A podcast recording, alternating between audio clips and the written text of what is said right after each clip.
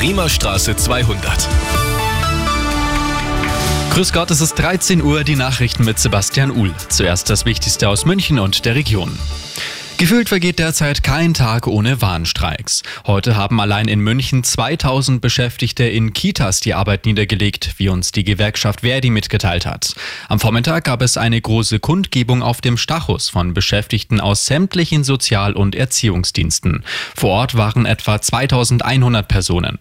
Morgen werden die Streiks auf andere Bereiche ausgeweitet. Alle Infos dazu auf radioarabella.de. Für Schlagzeilen sorgen heute die Ermittlungen zu den Explosionen an den Gaspipelines Nord Stream 1 und 2. Die Bundesanwaltschaft hat im Januar ein verdächtiges Schiff durchsuchen lassen.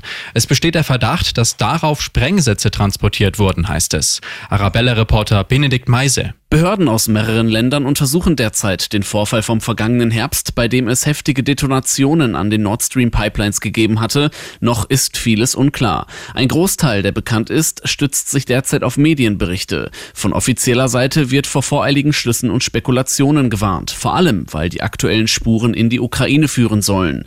Doch das könnte auch eine sogenannte False Flag Operation sein, also ein Sabotageakt, bei dem der Täter bewusst falsche Spuren legt, um von sich abzulenken. Gelungener Jahresstart für den Tourismus in Bayern. Nach Angaben des Statistischen Landesamts waren im Januar insgesamt rund zwei Millionen Gäste bei uns zu Besuch. Zusammengerechnet gab es gut 5,3 Millionen Übernachtungen. Damit sei der Wert vom Januar 2019, also von vor der Corona-Pandemie, fast wieder erreicht worden. Damals waren es 5,9 Millionen Übernachtungen. Und das ist sonst noch los in München und der Region.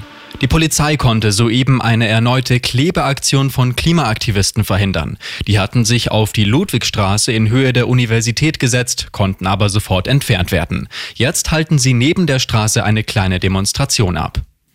Und gemeinsam bezwingen wir den Starnberger See. Das ist das Motto fürs legendäre Starnberger Papierbootrennen. Nach fünf Jahren Pause geht's im Sommer wieder an der Seepromenade los. In selbstgebauten, schwimmfähigen Booten aus Pappe, Kleister und Schnur gehen Mitte Juni verschiedene Gruppen an den Start. Das Publikum kann auf seine Favoriten wetten und so für den guten Zweck spenden. Wer sich fürs Starnberger Papierbootrennen anmelden will, alle Infos auf radioarabella.de.